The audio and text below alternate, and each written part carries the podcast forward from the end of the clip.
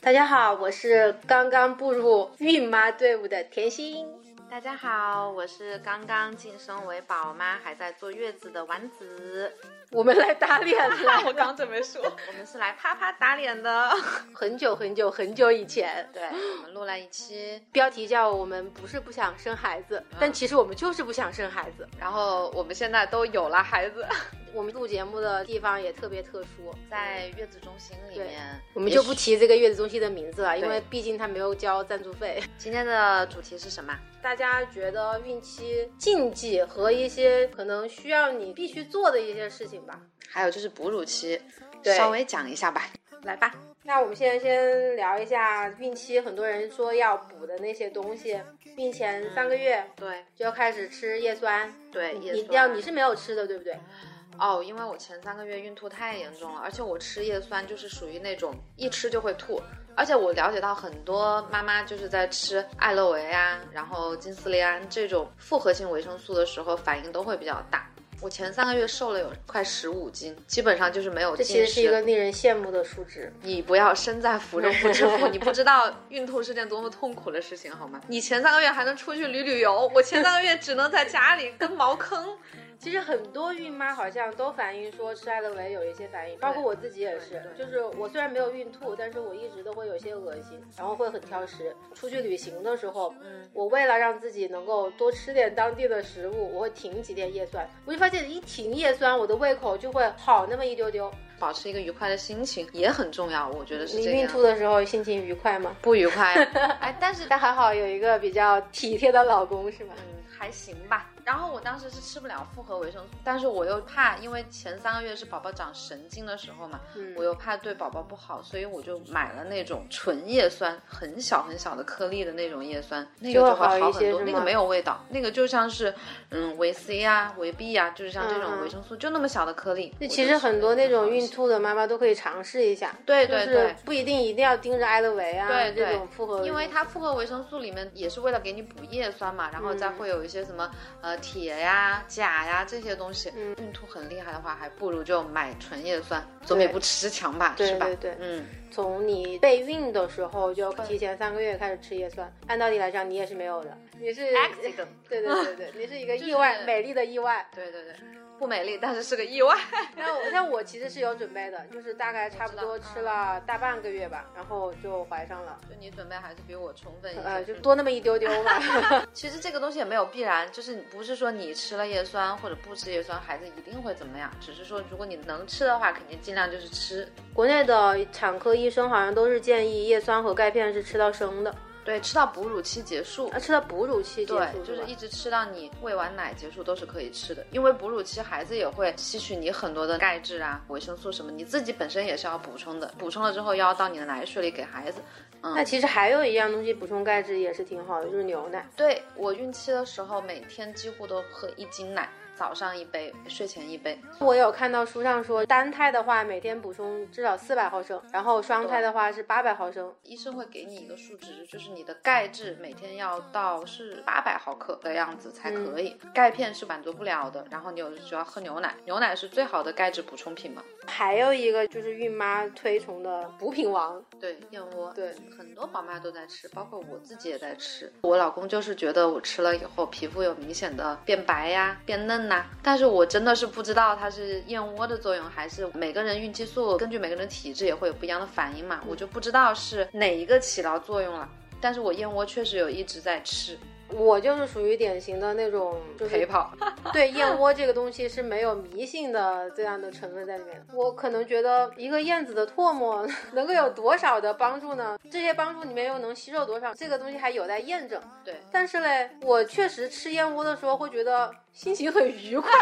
哎，我觉得这就够了，因为花钱的心情很愉快，你知道吧？对，而且燕窝好贵的呀。如果说这个东西吃的让你心情愉快，我觉得吃什么都不为过。对，但如果说这个事情让你吃的觉得是一种负担，或者是觉得特别没有意义的事情的话，那你就不吃就好了。就是一切还是以因为毕竟燕窝这个东西真的就是每个人都有不同的看法。比方说你去产科问医生，医生都不会去推荐你去吃这个，但是有很多人都觉得吃这个很有用。我觉得你只要你心里觉得有，它就有，它就真的会有，就是这个样子。信则有，不信则无。我我反正是觉得它有没有用没有关系，我心情开心就行。但是你知道吗？就是我在这边月子中心做产康的时候，因为我的奶水会比较粘稠，嗯。他们就问我怀孕的时候是不是有吃燕窝，我说我几乎一天都没有停过，然后他们就会说，那你的奶水不旺盛不粘稠，你找谁呀？就是说燕窝会让你后期的乳汁会更粘稠、更好、更多一点。他们是说是会这个样子，因为他们做的那种孕妇也比较多嘛，就是从大概率上来对对对，他们说十个妈妈，嗯，有九个吃了燕窝都是那种奶水粘稠的，就是说这个概率会比较高。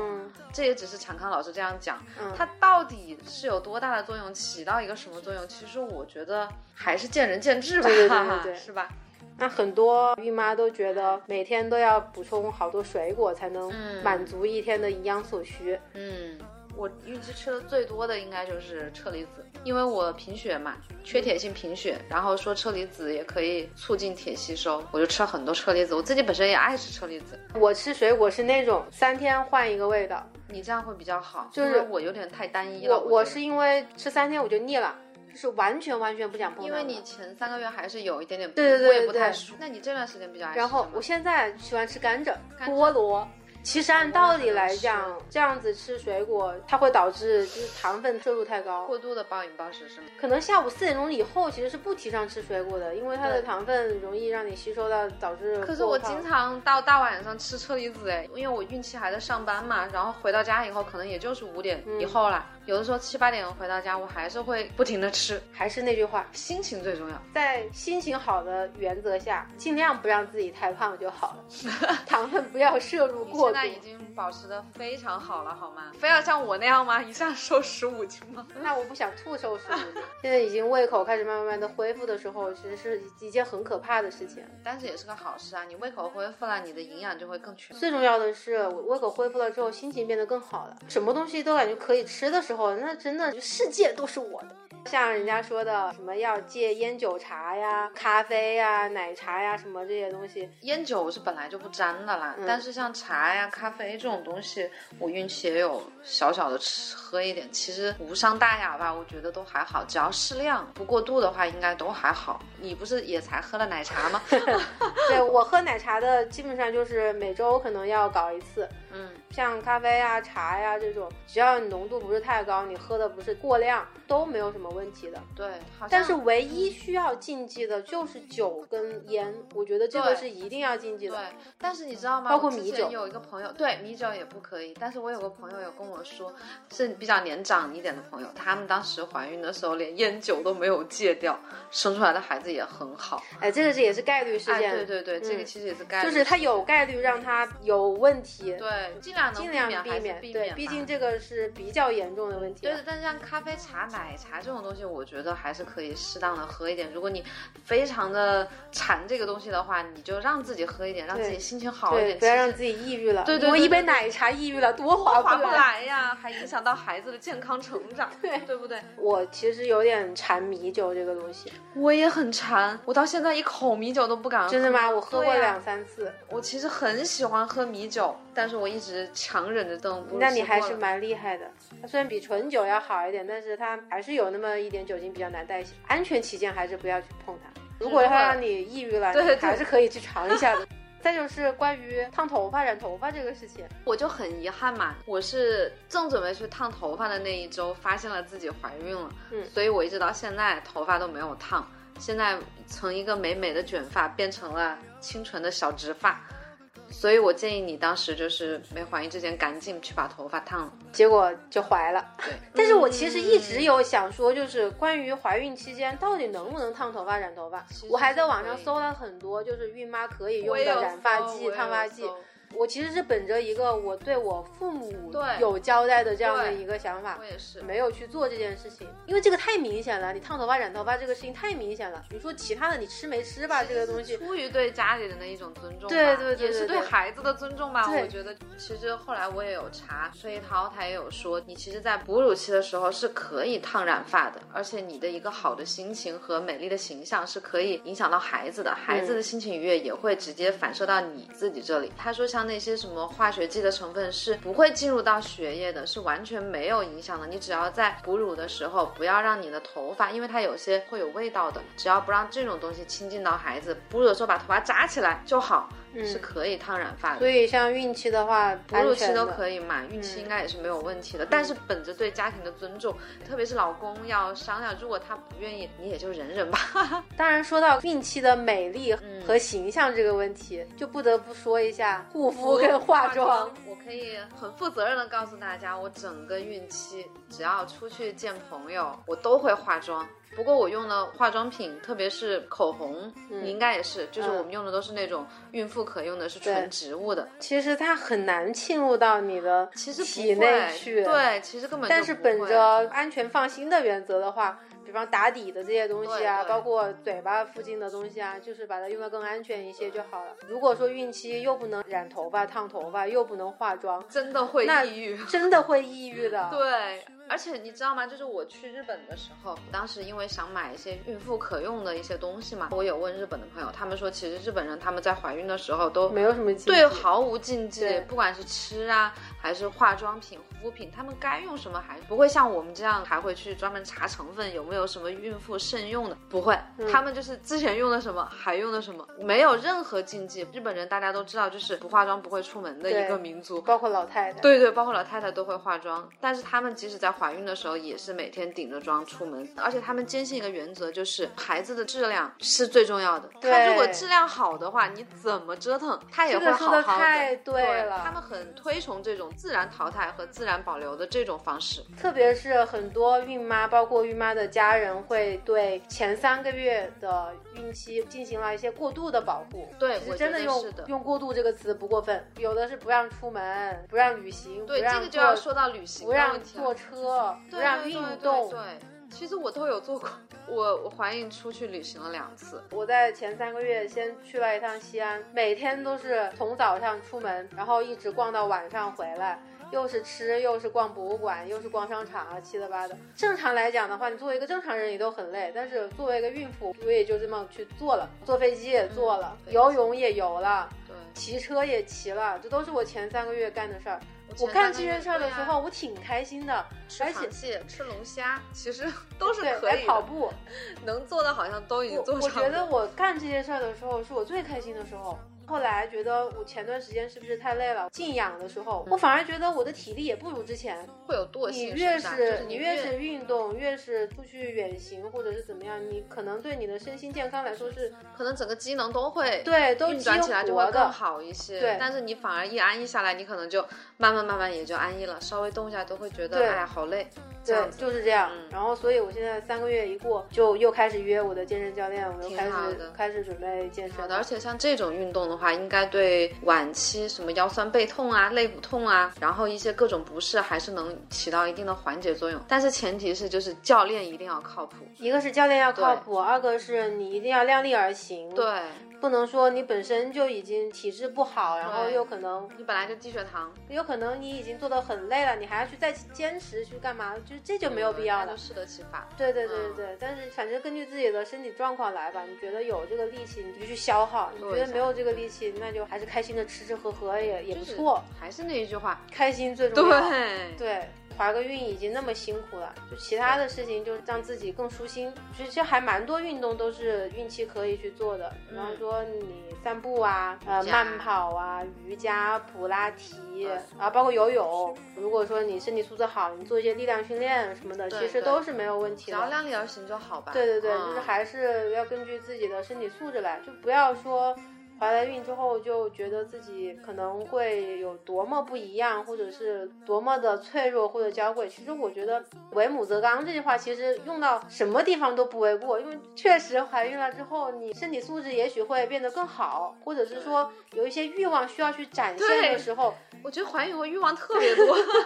哪些欲望？就是各种欲望。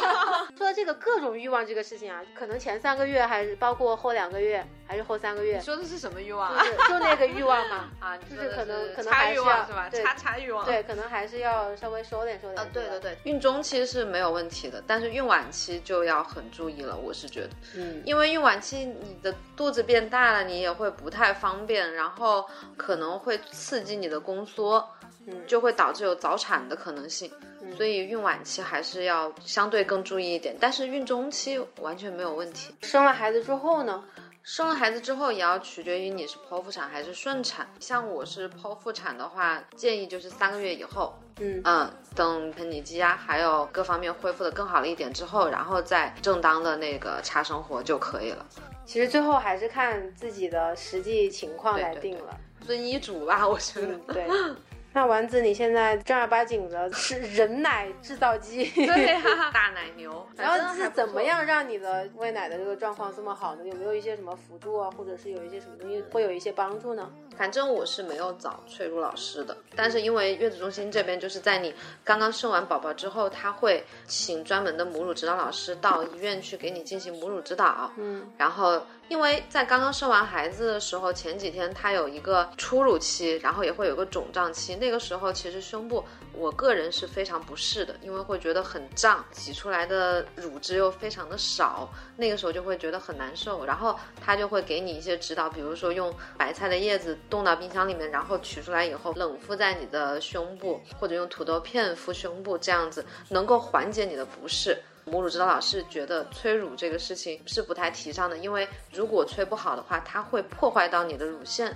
嗯，这样的话，你可能前期你不会有问题，过个三五年，你的乳腺就会出现一些问题。嗯，因为前期的破坏可能会导致一些什么纤维瘤啊、增生啊这种问题，所以是不建议催乳的。然后他们就说非常不明白为什么国内会有催乳师这个行业。他说，因为其实每一个妈妈都是一个好奶牛的，是不需要经过催化它来人工推出来的，因为孩子本身的，而且推会疼吧？会疼啊，但是因为孩子的吸力是有限的嘛，催乳师就是通过人工的推乳的力量去把你的奶给推出来。嗯，这个手工的话，破坏性的，对，是破坏性的。嗯，就是其实你只要适当的去把你的奶挤出来，其实它是不会影响到堵奶啊这种情况的。所以有一个好的哺乳指导，其实就已经对，其实我觉得母乳老师非常重要，嗯，就是母乳指导老师会比催乳师重要很多。他只是在你胀的时候，能够有效的把奶排解出来，对，排解出来，其实就不会堵奶。堵奶是因为胀的时间长了才会堵奶嘛。忌口这个方面，对对对，当时母乳指导老师就是说，之前不是有很多老一辈的人就觉得啊，你要有奶就要不停的要吃什么，要补啊，啊对，要大补呀，就说了四种汤是绝对不可以在这个时期吃的，一个是猪蹄汤，一个是鲫鱼汤，还有一个鸽子汤，再一个就是鸡汤，这四个汤是绝对绝对不可以碰的，包括一些油油脂厚的，对，厚油的汤也是绝对不要沾的。在月子中心吃的月子餐也是非常非常清淡的，即便它清淡，也没有影响到我乳汁的分泌，没有影响到我泌乳和喂奶。嗯，所以我觉得科学的饮食才是最重要的，不是说盲目的去。补一些很重油的汤，那样是其实特别容易导致堵奶的，因为你的乳腺是非常细的，就像头发丝一样那么细，稍有不慎，稍有重油一点，可能你的奶就会被堵住。堵奶有多痛苦就不用我多说，他们都说堵奶的痛苦堪比顺产开宫口的痛苦。有这么痛？有，会很痛，真的很痛。包括还有会存在衔乳时候的什么乳头皲裂呀、流血呀、结痂呀，我觉得当妈妈真的很不容易。但这些东西是没有办法避免的。如果孩子衔的好的话，其实这个也是天时地利人和，要看你的孩子他悟性高不高。孩子看自己命好不好了。对，这就是没有办法的事情。啊，但是其实孩子自己吸奶也是有他的一个方法的，嘴巴是要尽可能的包裹住你的乳晕，嗯，这个样子的衔奶方式是很好的，这个大家在网上都是可以查到的，嗯。但是真正能够达到这个姿势的，其实就很少，所以才会出现很多什么乳头皲裂呀。梦想是美好的，但是现实可能很很残酷。对对对对对，就是这样子。然后还有一些朋友就老说，喂母乳的情况下要忌口，可能孩子不会长什么湿疹啊，什么一些其他的一些毛病啊什么的。呃，如果你吃一些比较辛辣的食物的话，可能会导致宝宝的火气也很大，就会长一些湿疹这些东西。因为宝宝生出来它是纯阳性的。他其实很怕热。就是我有问到一个哺乳指导的好朋友，他就说，其实哺乳期是没有特别严格的忌口的，但是如果说你吃某样东西会导致孩子出湿疹，这个就或者是有什么反应，对，这个时候你就要对这样东西忌口了。对，这个就但是不是说你只要母乳你就得去忌口，这个是两回事儿了，就。跟孕期是一样，就是你适当的注意一点，不是说你什么都不能吃，对，心情还是最重要的，对，特别是产后容易抑郁的情况下，而且心情是会直接影响到你的乳汁分泌的。为什么很多人上了班以后，他的乳汁就明显减少了？其实这个跟你本身的工作的强度、跟你的心情，还有一些压力都是有关的。嗯，你现在就不怕你领导觉得你上班不愉快吗？但是这个是没有办法。欢迎大家关注甜心的微信公众号“甜心说”，甜蜜的甜，欣赏的欣，或者加甜心的个人微信 c u n n i n g。 멈춘 시간 속 잠든 너를 찾아가. 아무리 막아도 결국 너의 곁인 걸 결국엔 여행을 끝내 이젠 돌아가. 너라는 집으로 지금 다시 way back home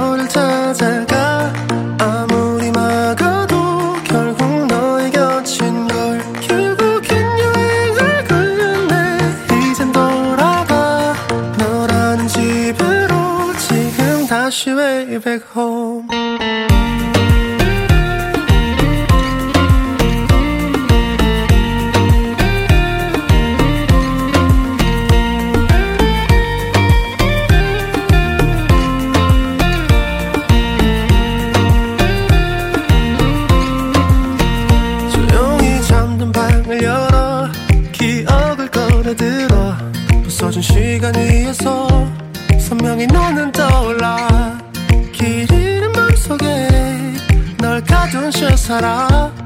그만 그만